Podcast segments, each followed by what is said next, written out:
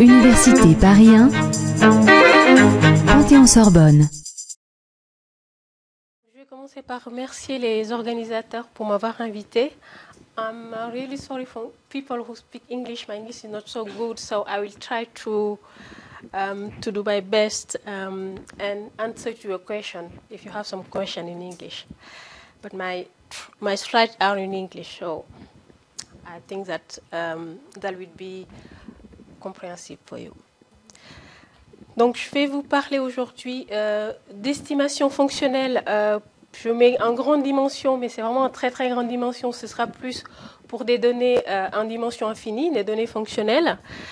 Et euh, j'essaierai d'appliquer, pour rester un peu dans le thème de ces journées, d'appliquer ces résultats que je vais vous présenter à, un problème de classification non supervisée. Donc, je vais commencer par une introduction assez générale sur les données fonctionnelles pour les personnes. Je sais que dans l'assistance, il y a des personnes qui s'y connaissent déjà en données fonctionnelles. Donc, je vais faire une, une introduction assez brève, puis je parlerai euh, des méthodes d'estimation fonctionnelle qui, qui vont m'intéresser dans le cadre de l'application à la classification. Donc, il s'agira d'estimation plutôt de densité. Puis, donc, j'appliquerai donc, j'appliquerai les résultats sur la, sur l'estimation de la densité à la classification, où là, on s'intéressera des données réelles. Il s'agit d'un, d'une étude en cours avec euh, des collègues euh, sur des données de débit, plutôt d'inondation des données euh, canadiennes. Puis, je terminerai, si j'ai le temps, avec une application, cette fois-ci, pas vraiment classification, parce que ce qui nous intéressait, c'était plutôt calculer des indices d'hétérogénéité ou d'homogénéité à une application en, en, environnement qui concerne la bioturbation. Donc, si j'ai vraiment le temps, j'arriverai à ce point-là. Donc, de plus en donc les données fonctionnelles est apparu il y a, il y a quelques années déjà. Euh, mais donc au début, très peu de gens s'y intéressaient, mais depuis quelques années, euh, il y a une dynamique vraiment autour des données fonctionnelles, que ce soit autant pour la théorie que l'appliquée. Ben, ça va des stats paramétriques ou non paramétriques.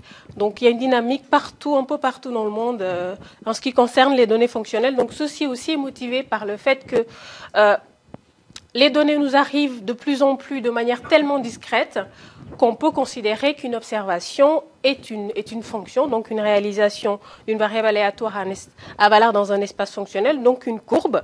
Donc le développement des outils informatiques nous permet d'avoir ce genre de données maintenant, et c'est de manière très très courante. Donc autour de ces données euh, de, de nature fonctionnelle qui apparaissent, les gens ont commencé à s'intéresser à des outils pour traiter ces données en grande dimension, très grande dimension, je dirais. Et donc, j'ai fait ma thèse dans ce cadre-là, dans le cadre de données fonctionnelles, même si depuis quelques années, je m'intéresse plutôt à d'autres, problématiques. Donc, on va s'intéresser, ici, à une variable aléatoire sera euh, à valeur dans un espace. Je vais, me, limiter à un espace de fonction. À valeur dans un espace de fonction avec comme observation une courbe mesurée. Par exemple, une courbe de température, on mesure euh, euh, sur un certain intervalle de temps la température qui fait euh, un endroit donné par exemple.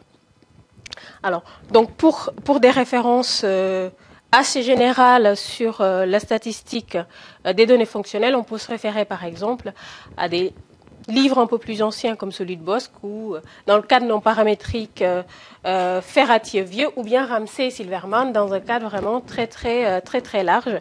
Les, les, les livres qui existent dans ce cadre-là, donc de 97, il y a une version en 2002 très appliquée où euh, ou l'édition, la nouvelle édition de, de, leur livre de 97 qui est, euh, qui est de 2005. D'accord?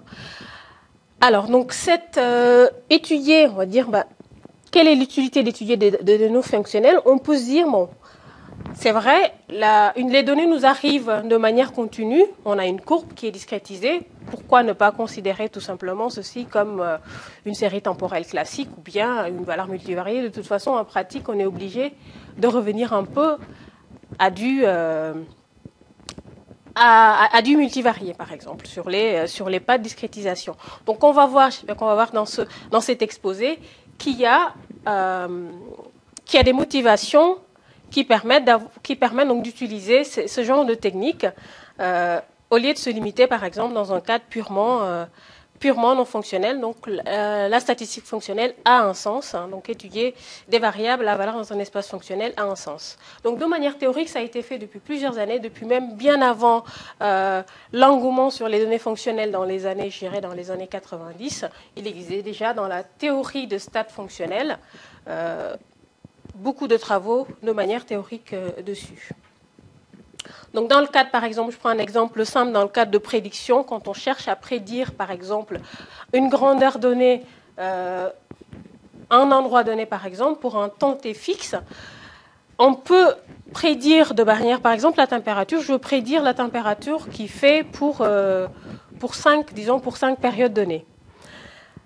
On peut, euh, je veux dire, prédire période par période, ou bien on peut aussi prédire de manière très continue. J'ai en entrée une variable, euh, une variable fonctionnelle. J'ai en sortie par exemple une variable fonctionnelle. Ce que je veux prédire, c'est une, toute une courbe de manière euh, simultanée tout de suite. Donc la, la statistique fonctionnelle permet d'avoir cette euh, euh, cette spécificité, je veux dire, qui a, qui a ses avantages, mais qui a aussi ses inconvénients. Donc, pour se fixer les idées, je vais commencer par vous montrer ici un peu l'exemple dont je parlais tout à l'heure sur les données de cru. On va considérer, euh, donc on, considère une station euh, au Québec, une station au Québec, et on a des données concernant donc les crues pour la période 61 à 2001, à 2000 pardon, chaque observation sera une courbe, donc la courbe journalière euh, de débit d'eau pour cette station donnée et pour les 40 années, 40 années d'observation. Donc pour chaque courbe, donc ici on s'est limité à une période parce qu'on s'intéressait vraiment à une période de crue. On s'intéressait euh, à la période par exemple mars-août. Au lieu de prendre l'année entière, on s'est intéressé à la période mars-août. Ou au lieu d'avoir 365 données par exemple, on en a 184 ici, avec euh, certains jours alors, donc ici, je vous montre un, exemple de, 16 courbes qu'on appelle, donc dans la littérature hydrologique, qu'on appelle hydrographe. Donc, hydrographe, on représente euh, le débit d'eau pour une station donnée pendant la période de temps considérée pour cette station. Donc, on, a un hydrographe. Et ce qui, intéresse l'hydrologue, euh, par exemple, quand ils s'intéressent à des périodes comme les, aux événements d'inondation, par exemple, c'est d'avoir le pic, par exemple, de l'hydrographe, le volume ou la durée de l'inondation. Donc, ce qui a été fait récemment, jusqu'à très très récemment euh, euh, en hydrologie, c'est qu'ils considéraient, ils travaillaient plutôt en univarié. Un univarié, donc, il s'intéressait, il résumait l'information d'une courbe donnée, donc euh, l'information, par exemple, de l'hydrographe ici en 1960, s'intéressait juste au pic ou au volume ou à la, la durée crue donnée. Et donc, à partir de ceci, essayer de modéliser euh, euh, les, événements, les événements de crue d'une nation. Donc, jusqu'à, je jusqu'aux années 2000. Euh, donc, il y a des méthodes univariées qui été utilisées de manière assez récurrente. Certains auteurs ont commencé à s'intéresser à des, à, des, à des variables multivariées, à considérant par exemple le pic, le volume ou pic-volume et, euh, et durée de l'hydrographe pour modéliser ces événements.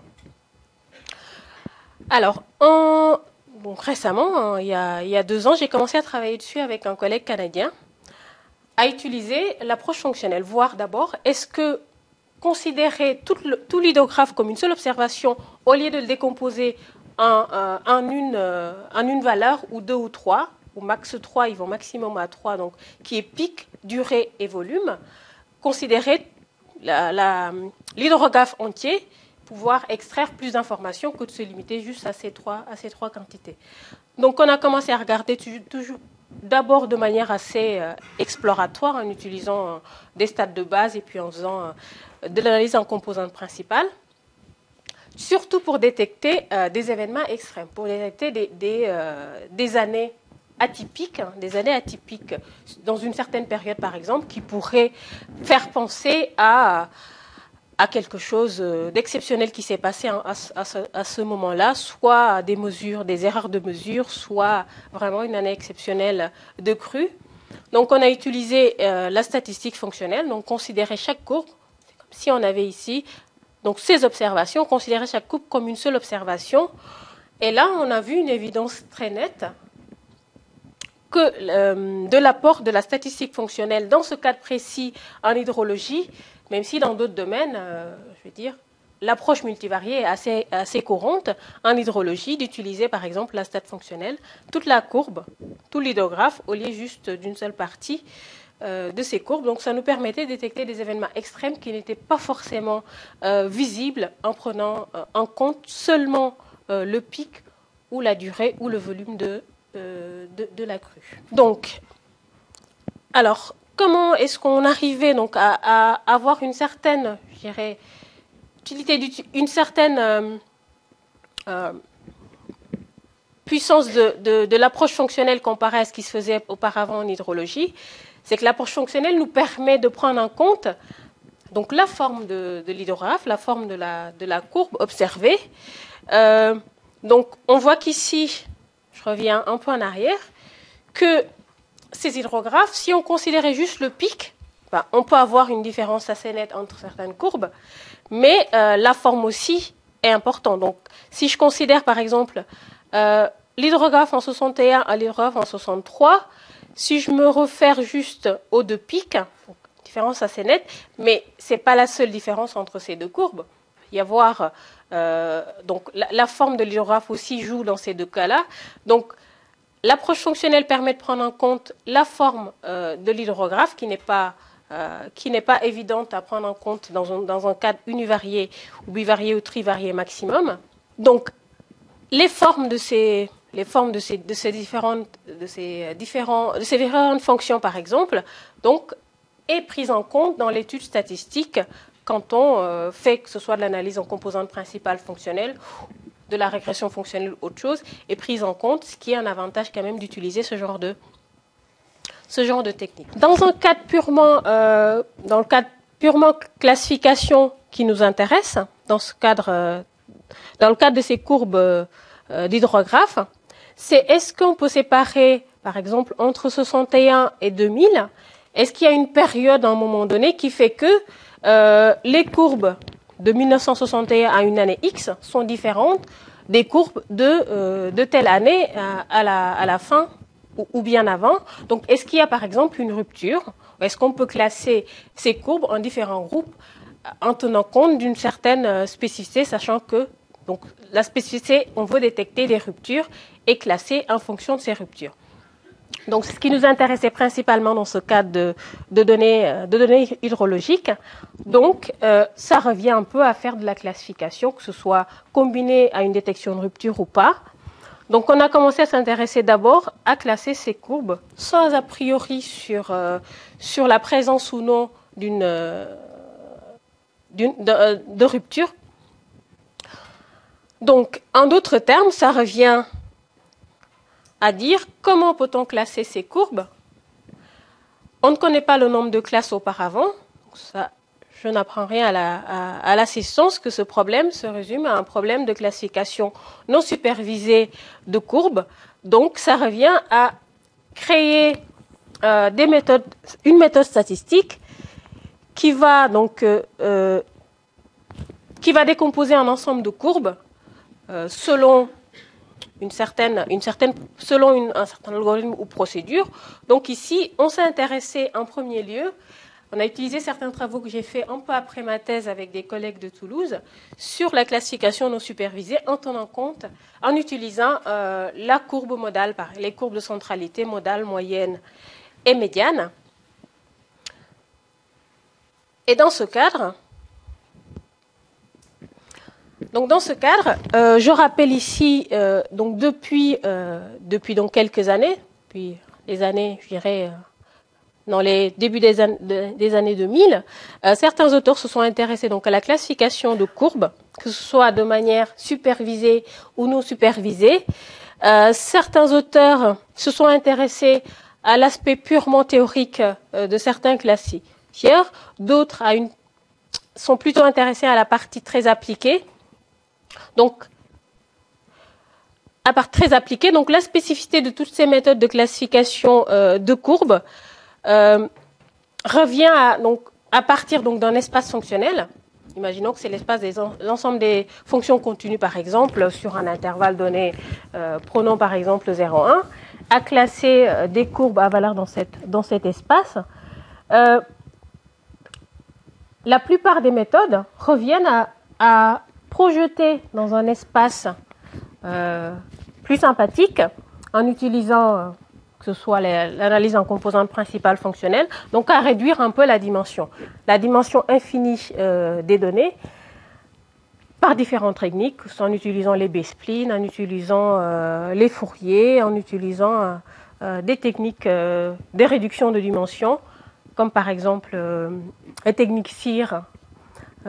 Ça me fait penser à, l'exposé, au premier exposé de ce matin sur les techniques, non, sur les techniques. Donc ici, je rappelle quelques, quelques travaux dans ce cadre-là, avec Abraham et Hall en 2003, qui se sont intéressés à des méthodes Camins euh, de données fonctionnelles. Et récemment, très très récemment, avec euh, Oder et Fischer, euh, donc Fischer qui a fait sa thèse vraiment sur la classification de courbes dans le cadre, en s'intéressant par exemple à des, à des divergences de Bergman ou bien en utilisant la méthode Camine. Donc en, 2000, en, 2000, en 2004, euh, les travaux que j'avais faits sur l'estimation de la densité dans un cadre fonctionnel ont permis, euh, en 2007, en collaboration avec euh, des collègues de Toulouse, à appliquer donc ces résultats à l'estimation d'une courbe modale et en déduire une méthode de classification que je vais vous présenter plus en détail tout à l'heure. Euh, certains auteurs comme Bio, Devroy et Ligosi en 2008 sont intéressés lui dans un cadre purement théorique à, un problème de classification dans un espace, dans des espaces Hilbert. D'accord? Donc cette liste n'est pas exhaustive. Si vous voulez des, une des références exhaustives, vous pouvez vous référer par exemple à la thèse euh, d'Aurélie Fischer euh, qui a été soutenue il n'y a pas très longtemps. Alors donc commençons. Euh, donc je vais, je vais essayer de ne pas être très théorique, donc à parler un peu de, de, de variables fonctionnelles. Donc on va considérer une variable aléatoire x ici à valeur, donc dans un espace normé ou métrique, plutôt de, prendrait plutôt une sémimétrique qu'une norme, pour plus, pour euh, plus de généralité. Donc, on va prendre donc cette variable x, on va la supposer à valeur dans un espace euh, de dimension éventuellement, ça peut être fini, éventuellement infini, ça peut être de très grande dimension aussi, euh, mais fini. Donc, cette variable x, sera nommée variable fonctionnelle, ce qu'on appelle variable de nature fonctionnelle, qui s'applique à beaucoup, beaucoup de domaines.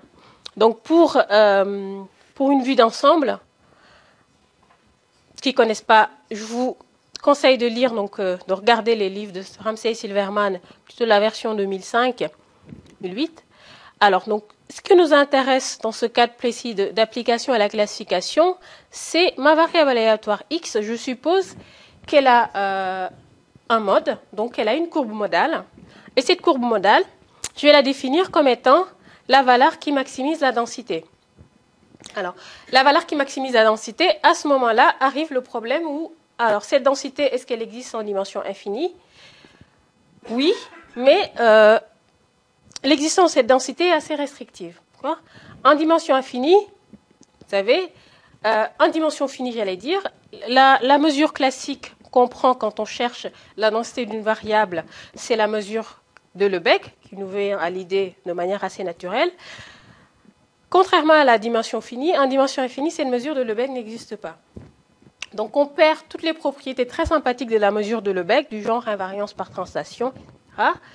Donc la mesure de référence qu'on va choisir ici sera une mesure qui sera totalement différente de la mesure de Lebesgue. Donc de manière générale, je ne vais pas rentrer un peu dans, la théorie, on va supposer que c'est une mesure assez abstraite, euh, finie par exemple, qui existe. Ça peut être la mesure de, de, Wiener par exemple. Ça s'intéresse à des processus de diffusion d'autres. On sait que ces processus sont une densité par rapport à la mesure de Wiener. Euh, donc imaginons que la mesure euh, par rapport à laquelle la densité existe est une mesure de Wiener. Donc je cherche à maximiser dans un certain ensemble S, euh, la, densité, la densité de cette variable x et la valeur qui la maximise, je vais la considérer comme étant le mode. Cette valeur peut ne pas être une. Alors, l'estimation, donc je me place dans un cadre totalement tout à fait, donc totalement non paramétrique. Et je vais rappeler ici les trois grands euh, points principaux qui intéressent euh, en estimation fonctionnelle dans un cadre non paramétrique. Donc l'estimation, le cadre classique ici, l'estimation de la densité dont je viens de parler. De manière plus générale, l'estimation de la régression, contrairement à, l'estimation fonctionnelle dans un cadre, euh, dans un cadre euh, de dimension finie en non paramétrique. Classiquement, quand on estime une fonction de régression en non paramétrique, cette fonction de régression est la plupart du temps liée à l'estimation de la fonction de densité. Donc on la trouve un peu au dénominateur de l'expression de la, de la fonction de régression pour ceux qui connaissent bien, contrairement au cadre infini où c'est plus facile de considérer la régression indépendamment de la densité, l'estimation de la densité, parce que l'existence de l'estimation de la densité est quand même assez restrictive. Donc, l'estimation du mode ici qui est segment lié à l'estimation euh, de la densité. Donc, dans ces cadres-là, une dynamique assez. Euh, une dynamique existe, donc dans ce cadre non paramétrique fonctionnel. Et euh, donc là, je vous ai mis quelques références, dont des récentes, sur l'estimation de la densité, application à la régression, mais dans un cadre. Donc dans la suite, on va, on va considérer ici un, un, échantillon de cette variable x fonctionnelle de tout à l'heure, qui seront euh, à valeur donc, dans l'espace E de, que j'ai défini tout à l'heure. Donc, on va prendre E que ce soit euh, un espace métrique ou non. Mais dans l'application tout à l'heure, je, je, vais me restreindre au cas où l'espace E est muni d'une métrique. Donc, on va supposer que la densité dont je parlais tout à l'heure existe par rapport à une mesure mu. Imaginons que c'est la mesure. Euh, de Wiener, par exemple, sur l'espace, par exemple, de l'ensemble des fonctions continues sur 0,1, ou l'espace de, Cameron et Martin. Donc, on va définir un estimateur de cette densité, de la densité de f. Alors, avant d'arriver à cet estimateur de la densité, je vais juste écrire, dans un cadre purement purement non paramétrique. Donc imaginons qu'ici, donc imaginons que nos, nos xi sont, sont d'un RD par exemple. Donc l'estimateur classique, très connu qui date des années 60, euh, de la densité, dans un cadre euh, multivarié d'un RD, c'est ceci. Donc la somme sur 1 n hn à la puissance d, ou hn donc à la puissance d, est tout simplement la mesure de la boule centrée à x et de rayon hn, ou ici mu c'est le beg. Donc, pour, euh, pour, copier un peu cet estimateur de la densité dans le cadre, euh, dans le cadre multivarié, en tenant compte que le terme qu'on va mettre ici ne peut pas être hn à la puissance d. Donc, pendant ma thèse, j'ai travaillé sur ce type d'estimateur, où là, donc, je mets une norme sur euh, donc, la norme de xi moins x. Je mets une fonction kn, qui est un noyau euh, moyennant une certaine dépendance en n. Donc ici, dans n, c'est que k, donc c'est k de, k de hn, k de x moins xi sur hn, plus ce terme, ce terme qui est là, qui est n de x, qui est mon équivalent moins de hn à la puissance d, mais il y a un x qui intervient, donc mon petit x, c'est euh, donc mon petit x qui est dans l'ensemble des fonctions l'ensemble de dimension infinie E. Donc mon petit x ici, AN de x dépend de x parce que ma mesure mu n'est pas forcément invariante par translation. Donc il va exister un x, euh, à moins d'avoir des hypothèses d'uniformité sur un certain ensemble par exemple. Je ne peux pas écrire un AN tout court, ça, doit être un AN de x. Mais dans le cadre, euh, dans le cadre de, l'application dont je vais parler tout à l'heure, je vais simplifier les choses en supposant que dans un certain ensemble où je vais chercher, euh, chercher le mode, donc je vais estimer ma densité, euh, ce ANDX, et ce ANDX ne dépend pas de X. Donc ceci est une généralisation de l'estimateur très connu de, de l'estimateur de Barzen-Rosenblatt, de l'estimateur de la densité dans un cadre multivarié, ou nu ou multivarié. Donc ici, le KN, dire c'est un noyau donc c'est le noyau, mettez-vous dans l'idée que c'est le noyau K moyennant un, un HN que je vais mettre quelque part tout à l'heure, que je vais spécifier dans un cadre, dans un cadre particulier. Donc on va supposer que la fonction f de densité, j'ai mis compact, mais c'est pas compact, excusez-moi. Euh, c'est pas un ensemble, je veux dire, c'est non compact que je voulais mettre. Sur un ensemble C qui n'est pas du tout compact, parce qu'en en dimension infinie, ça n'a pas de sens, où la densité f donc a un mode que je vais supposer unique, c'est pas toujours le cas, mais je suppose par simplicité que cet état est unique, et je vais vouloir estimer cet état en utilisant euh, les observations x1 jusqu'à xn, donc les n courbes et en, déduire une courbe, une courbe modale. Une courbe modale qui n'est pas forcément parmi, euh, les n. Alors, donc, puisque euh, j'ai dit tout à l'heure que je prenais le mode θ comme étant l'argument qui maximise, qui maximise la densité, donc c'est naturel de définir l'estimateur θ chapeau n, donc le mode, comme étant l'argument sur l'ensemble C où je cherche le mode de l'estimateur la densité. Donc, dans un cadre, euh, dans le cadre multivarié, donc je donne ici quelques références où, où cet estimateur a été étudié de manière théorique ou avec des applications. Donc, sans vraiment trop rentrer dans les détails techniques sur les hypothèses, juste à l'idée que les hypothèses qui sont utilisées ici sont, des hypothèses assez, naturelles, hein, si on se compare, si on se compare au multivarié, donc des hypothèses euh, sur, euh, sur le modèle non paramétrique. Imaginons euh, que la fonction de densité f, on va les supposer continue par exemple, des hypothèses sur le noyau, donc dans un cas particulier, tout à l'heure, là j'ai mis un ANDX, donc on va supposer que ANDX dépend d'un certain, d'une certaine fenêtre HN qu'on va faire tendre vers 0 pour, pour pouvoir donc mettre plus de poids sur les observations XI qui sont proches du point petit x qui m'intéresse. Et puis euh, des hypothèses sur le noyau, bien sûr, classiques. Donc sous certaines hypothèses, on montre.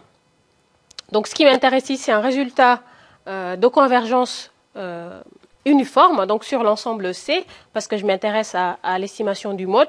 Sinon, euh, des résultats plus simples que ça sur juste la convergence ponctuelle peuvent être obtenus. Donc, selon, donc, selon certaines hypothèses, on montre que l'estimateur de la densité converge presque sûrement de manière uniforme sur un, ensemble C ici, qui imite un peu compact euh, euh, sur l'ensemble de dimensions infinies E. Alors, riche de ces résultats, on peut montrer donc, que l'estimateur à noyau euh, du mode, de la courbe modale, donc converge vers euh, le θ qui m'intéresse. D'accord? Donc, le θ chapeau n ici peut ne pas être unique. Alors, des vitesses de convergence aussi euh, existent. Donc ici, Sn, je ne vais pas expliciter, Sn, donc c'est une fonction de Hn, c'est une fonction d'une fenêtre Hn que je vais expliciter plus tout à l'heure. Donc des vitesses de convergence existent qui sont euh, similaires aux vitesses de convergence qui existent dans le cadre, euh, dans le cadre multivarié, sauf qu'ici, sauf qu'ici, donc voilà, la, la, SN dépend donc de la mesure, de la mesure de la, de la mesure de référence qu'on se donne. D'accord? Sur, si on suppose par exemple que la dimension fractale de ma variable existe, euh, ce Sn peut être un Hn à la puissance, une certaine puissance de alpha, qui est la dimension fractale par exemple, ou alpha peut dépendre du point x qui m'intéresse, ou peut être de manière prise de manière uniforme sur l'ensemble C qui m'intéresse. D'accord? Donc, de tout ça, donc, après avoir donc obtenu, donc, cet, construit cet estimateur du mode, et que cet estimateur, on constate cet estimateur a de bonnes propriétés, donc converge, pas de manière, donc de manière assez, euh, assez sympathique, même si, je l'ai dit tout à l'heure, les vitesses de convergence déduites des bornes de tout à l'heure, euh, c'est pas prouvé que ces vitesses sont optimales, même si elles imitent un peu euh, la vitesse de convergence trouvée dans le cadre, dans le cadre multivarié, qui elles sont connues pour être des vitesses optimales. Donc on doute que ces vitesses sont optimales, mais jusqu'à jusqu'à l'heure où je vous parle, à ma connaissance, ces vitesses, euh, euh, on n'a pas encore prouvé que ces vitesses étaient euh, celles optimales obtenues. Donc, revenons donc maintenant à nos courbes de tout à l'heure ou d'autres courbes. Donc, on a, donc, une réalisation d'une variable aléatoire x. Donc, je vais me limiter au cadre, dans ce cadre précis, au cadre de, de réalisation indépendante. Même si, donc, dans la dernière application, si j'y arrive, euh, les courbes observées sont, euh, sont dépendantes spatialement. Donc ici, on va supposer que ces n courbes sont indépendantes, simplement, à valeur dans un espace ED, où D ici, je vais la prendre comme une mesure, comme une sémimétrique par exemple, qui permet de mesurer la proximité entre les deux courbes. Donc dans le cadre de ces données de, de ces euh, données de crue par exemple, on va prendre euh, xt, donc xi de t, chaque xi est une courbe xi de t, où t est dans 184 si on considère juste la période mars, euh, euh, mars-août. Donc mars-août, on va utiliser la courbe modale et on va combiner cette courbe modale avec la courbe moyenne qui, elle, est facile à définir, à imiter dans le cadre fonctionnel, à la courbe médiane, pour, un but de classification derrière. Dans le cadre non fonctionnel, dans le cadre de dimension finie, euh, les notions de centralité pour, la classe, pour, euh, des problèmes de classification, on utiliserait plus euh, la courbe modale que la courbe moyenne ou la courbe médiane. Ou on combinerait une des deux, donc on chercherait à avoir une distance entre la courbe modale et la courbe moyenne, ou la courbe modale et la courbe médiane. Donc on regardera euh, ces deux, donc ces deux alternatives dans la suite. Donc, une première, euh, première, étude a été faite dans ce sens par euh, Hall en 98 sur des données fonctionnelles, sans pour autant euh, s'intéresser pas plus à la, à la, théorie. Donc, en, en 2005, avec Ferratier-Vieux, donc on s'est intéressé d'abord à, à avoir les bonnes propriétés théoriques de cet estimateur du mode avant de l'appliquer euh, plus tard, en 2007, à la classification euh, de courbes de courbes radar. Donc, euh, donc imaginons qu'on mette nos n courbes dans, dans, un ensemble dans un ensemble S et on veut donc décomposer cet ensemble S en plusieurs sous-ensembles S1 jusqu'à SK au cas où on connaît pas connaît pas au départ euh, bon je vais dire R plutôt parce que K c'est le noyau ici. Donc on va donc ici définir prendre. Tout à l'heure, j'ai appelé θ chapeau S la courbe modale. Donc la courbe modale, voyez-vous, nous permettait, je vais le réécrire ici, 1 sur n à n de x. Je vais mettre d de x, xi par exemple, en divisons par, par un certain par un certain hn. Donc sur un certain ensemble S, donc ici je vais supposer que dans mon, ensemble S, en fait, mon 1n de x ne dépend plus ne dépend plus de x. Donc de manière uniforme, je vais prendre an sur l'ensemble S. Donc maximiser euh, la fonction, euh, la fonction, l'estimateur de la densité. Donc cet estimateur de la densité, sachant que an de x c'est un an sur un certain ensemble S, par suite de simplicité, ça revient tout simplement à maximiser cette somme, puisque cette partie-là ne dépend pas des observations. D'accord? Donc c'est ce qui est pris ici de manière euh, pour simplifier les choses. Donc je prends cet estimateur, moyennant euh, cette fraction que j'ai enlevée sur AN de x. Donc on va chercher euh, le mode, donc qui va être la valeur qui va maximiser cette quantité. D'accord? Dans l'application qui va suivre, je vais prendre le noyau pratique qui est, qui est donné ici, donc après, pour comparer cette courbe modale avec la courbe moyenne ou la courbe médiane, donc la courbe moyenne facile, euh, c'est la courbe moyenne donc euh, pour chaque point t classique, c'est la moyenne empirique. La courbe médiane peut être définie de manière euh, plusieurs manières. Donc ici, on va considérer que la médiane, c'est c'est la courbe qui va minimiser cette quantité. D'accord? Dans un cadre, euh, dans le cadre où on utilise un liaison composante, par exemple, dans certains packages de R, euh, la courbe médiane peut être prise comme celle, par exemple, la médiane sur, euh, disons, les Q premières composantes principales, donc de manière Q première composante principale, donc prendre l'analogue l'analogue multivarié. Donc dans le package Rainbow, par exemple, où on choisit les deux premières composantes principales. Donc, comme dans le cas donc, non fonctionnel, la moyenne, la médiane, la moyenne et les médianes donc, sont seulement euh, sont intéressantes dans la situation euh, où euh, notre ensemble S est homogène. D'accord? Alors que ici, l'utilisation, alors que l'utilisation de la, du mode ou de la courbe modale peut être plus, plus bénéfique si on cherche à déterminer une certaine, une certaine hétérogénéité dans l'ensemble S. Donc, c'est ce qu'on va utiliser ici en utilisant un certain critère qui va tenir compte, par exemple, de la distance entre la courbe modale, que je vais appeler X modale S ici, et la courbe médiane, ou bien la courbe modale et la courbe moyenne. D'accord? Donc, imaginons qu'on s'intéresse juste la différence entre la courbe modale et la courbe médiane. Donc, je précise que l'analogue est faite pour la courbe moyenne aussi. Donc, on va utiliser cette quantité pour définir un index qu'on va appeler index d'hétérogénéité, qui est défini de la sorte. Donc là, je parle de la version euh, un peu plus stable où cette fois-ci, on va calculer l'index d'hétérogénéité en prenant des sous-échantillons, par exemple, de S. Donc, on va prendre, par exemple, grand L euh, sous-échantillon généré de manière euh, aléatoire dans mon ensemble S. Chaque sous-échantillon de taille MS, ça peut être taille MS, par exemple. Donc, ici, on va prendre plutôt, on a pris dans, dans l'exemple qui suit 50. Et on va définir un critère HIR de S qui est, qui sera donc la moyenne de ce critère pour ces sous-ensembles S. Donc ce critère sera utilisé pour l'algorithme de classification que je vais vous présenter. Donc dans l'application qui va suivre, je vais choisir L égale à 50, donc 50 échantillons de cardinal, le cardinal de S, donc euh, ici divisé par 2 qui sera, qui sera 20. Donc avec, avec ceci,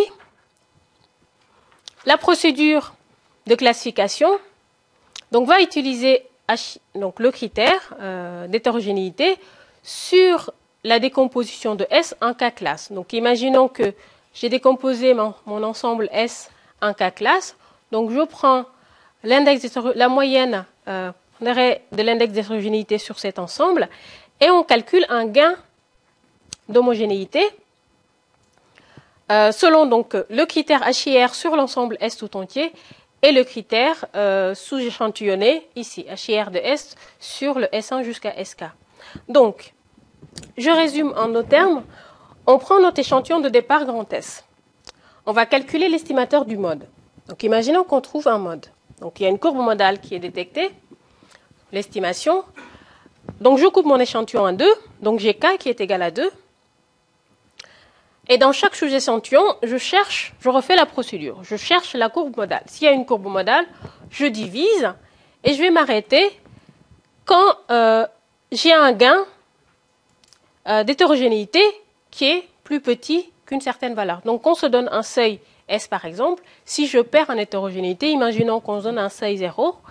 Si je divise mon ensemble S en deux groupes et que mon gain est positif, alors je garde mes deux classes en supposant que ces deux classes euh, sont assez homogènes et je cherche et je refais la procédure sur les deux, sur les deux classes décomposées et je continue jusqu'à ce que euh, mon gain soit, soit négatif et au final donc j'ai ma procédure qui me donne K classe donc grand K classe avec le, le gain euh, avec donc en fonction du seuil que je me donne pour le gain. Voilà donc c'est ce que je résume juste ici. Donc je décompose mon ensemble grand S en K classe si mon gain est suffisant ou non. Si mon gain est suffisant, donc je décompose, sinon je m'arrête et je dis que euh, mon ensemble est homogène. Donc dans l'exemple qui suit, j'ai choisi un gain de 0. Et alors, pour l'estimation de la densité, donc là, je ne suis pas rentré dans les détails, mais ça s'arrête pas seulement à estimer, euh, à prendre cet estimateur de tout à l'heure, donc à chercher sur cet ensemble-là. Ça fait intervenir aussi des mesures euh, de probabilité de petite boule, dont je vous épargne les détails. Donc, pour plus de détails, vous pouvez vous référer au papier euh, cité ou bien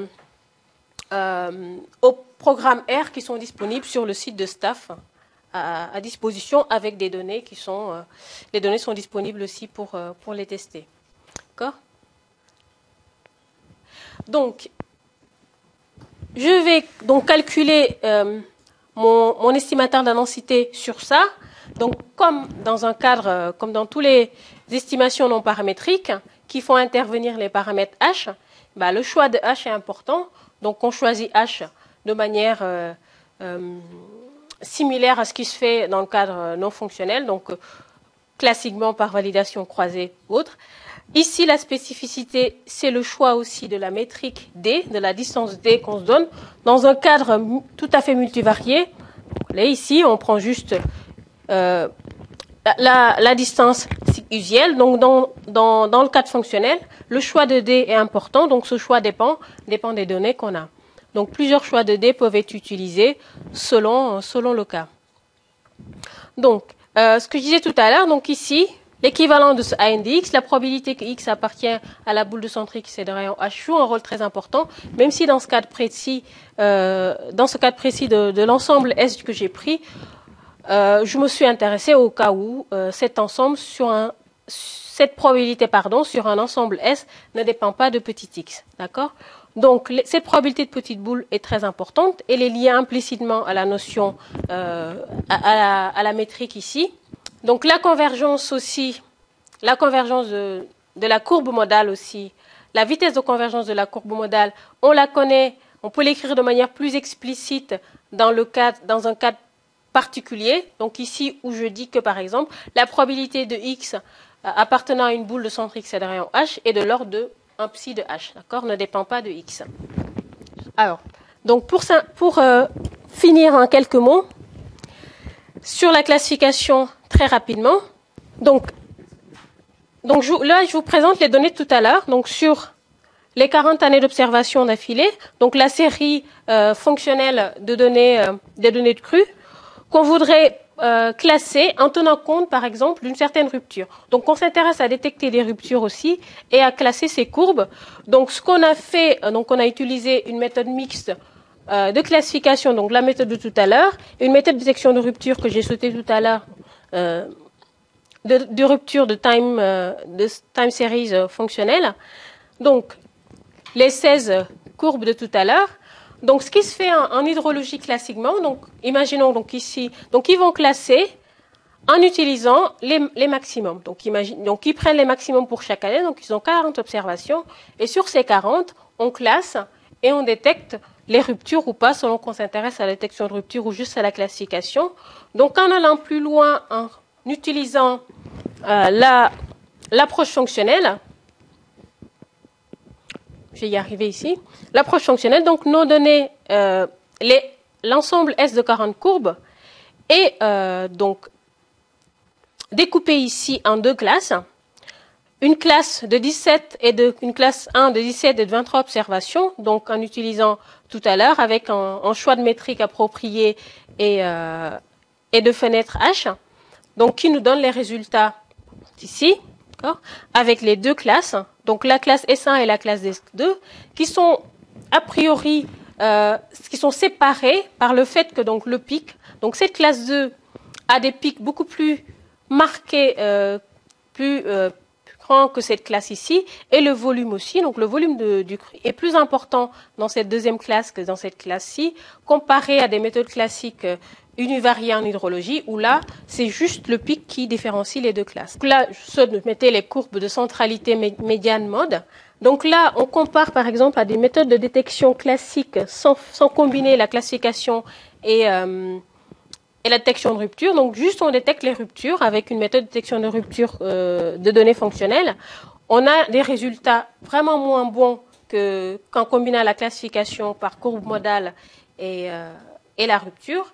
Donc ici, en tenant compte, par exemple, en ne tenant pas compte du tout de la dépendance de la dépendance temporelle des données, on détecte tout simplement les ruptures en supposant que les données sont IID. Et là, avec une méthode assez nouvelle, où là on tient compte de la dépendance euh, temporelle qui donne des résultats meilleurs que la dépendance, les détections de rupture sans la dépendance temporelle, mais moins bons que la classification euh, euh, de tout à l'heure par, par la courbe modale. Voilà, bon, je vais m'arrêter. Je vais m'arrêter là. Donc là, je finis par les index, par exemple, les gains, les gains selon les trois méthodes. Donc cette méthode, c'est la classification de tout à l'heure avec le mode, où on a un gain d'homogénéité de 17% comparé aux deux autres de détection de rupture, où là, les résultats sont moins bons euh, que celui-ci.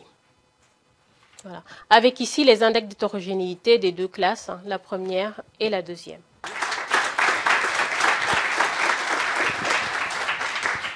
Alors, selon, selon les données qu'on a, par exemple ici, on voyait sur les données un certain shift sur les données. Donc là, le choix d'une métrique euh, qui est invariante par translation semble plus approprié euh, qu'une métrique, euh, qu'une autre métrique. Donc il y a aussi, on peut aussi faire une sélection, une sélection entre plusieurs métriques selon le problème qui nous intéresse, par exemple. Non, non, pour l'instant non. Voilà, en fonction des données le choix se fait de manière euh, plus naturelle que de partir pour l'instant dans un, dans un, choix entre plusieurs. plusieurs. Alors là, c'était sur le, sur le même instant de temps, c'était sur, euh, sur un intervalle AB par exemple, mais oui, ça, ça peut s'appliquer aussi, surtout pour les camines à des, à des, à des, euh, intervalles de temps différents. La méthode, par exemple, d'Abraham et Hall, ou la méthode de Camins que je n'ai pas montré ici, s'applique tout à fait à des variables qui ne sont pas mesurées au même endroit.